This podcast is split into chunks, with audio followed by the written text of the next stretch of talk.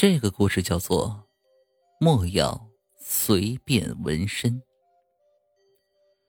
经历过灵异事件的，坚信这世上有鬼神的存在；而像我这种从来没有遇见过科学不能解决事情的人，多半是保存着半信半疑的态度。有没有鬼我不知道，但是有些说道不信不行。就比如说纹身，这些年越发常见，女孩多喜欢纹些漂亮的图案在皮肤上，大多是手臂与后背腰间，大胆些的会在胸口处纹一朵妖冶的花朵，穿着低胸装时更显妩媚风情。男人的纹身多见于手臂，不是有一句话这么说的吗？有纹身的都怕热，其实。是在暗指那些过度炫耀纹身的人。我在网吧工作的时候，就常遇见在东北冬月穿着短袖、露着纹身来上网的社会青年。啊，当然，现在这样说不太合适，因为纹身已经逐渐变为一种普通的爱好，而不是某种职业的象征。我个人也很喜欢纹身。身上有两处都是小图案，因而并没有触犯纹身的忌讳。但是前两年遇见的一件事情，让我对纹身改变了一些看法。纹在身上的图案很可能会改变你一生的命运。那是冬天，寒假时期，网吧里几乎天天爆满。尤其到了下午时分，大厅的沙发上都会坐满等待空机器的顾客，他们大多数是学生，当然成年人也不在少数。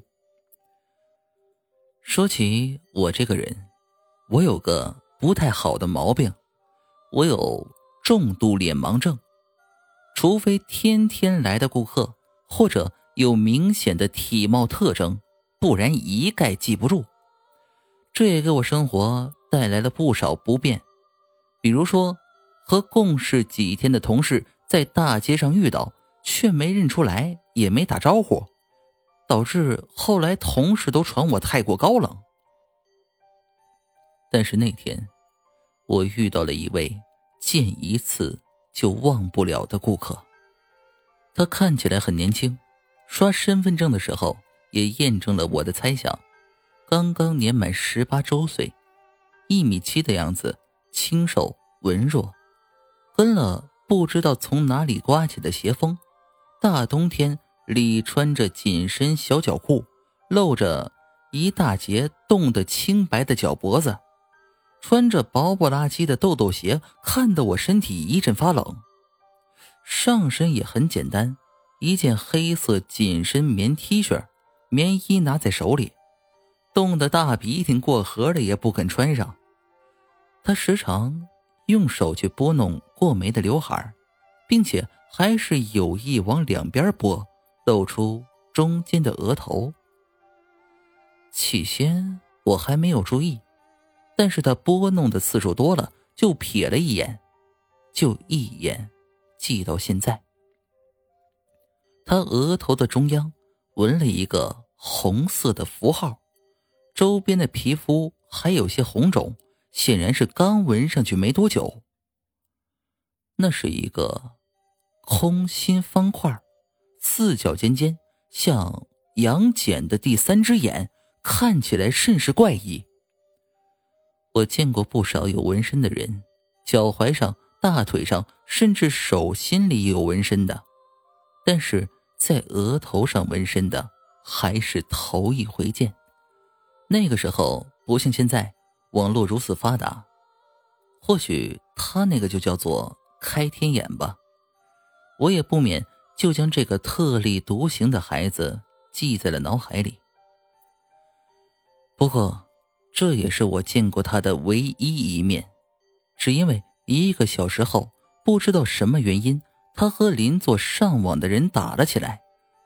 本来年轻人有摩擦。动手打架很正常，男人嘛，冤家宜结宜解，但是他像发了疯一样不依不饶，结果对方在自卫的过程中失手砸破了他的脑袋，用的是店里装咖啡的玻璃杯，杯壁很厚。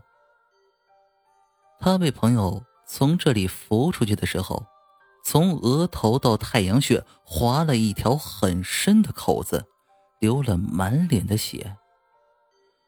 我当时也并没有太过在意，但是没过几天，那男孩的朋友来上网和他相识的网管聊天，而后网管告诉我，那个在额头纹身的孩子已经死了。我自然是大吃一惊，明明从这里出去还只是砸破了脑袋，怎么看也不像是危及生命的样子。但听网管一讲。才知道其中缘由，不由得出了一身的冷汗。从网吧到医院，走路不需要十分钟，偏偏那个男孩头晕，便打车前往。到了十字路口时，不晓得什么原因被车撞了。车上的司机和随行的朋友都没事唯独坐在后座中间的纹身的孩子，被玻璃划破了颈动脉。没两分钟就断气了。后来有人说，这个男孩在印堂上纹身，正是破坏了自身的气运，导致霉运连连。但是，也并不是所有在印堂纹身的人都会像我遇见的那个男孩那样倒霉。倘若他没有去纹身，说不定也会遭遇什么灾祸。但是，我想。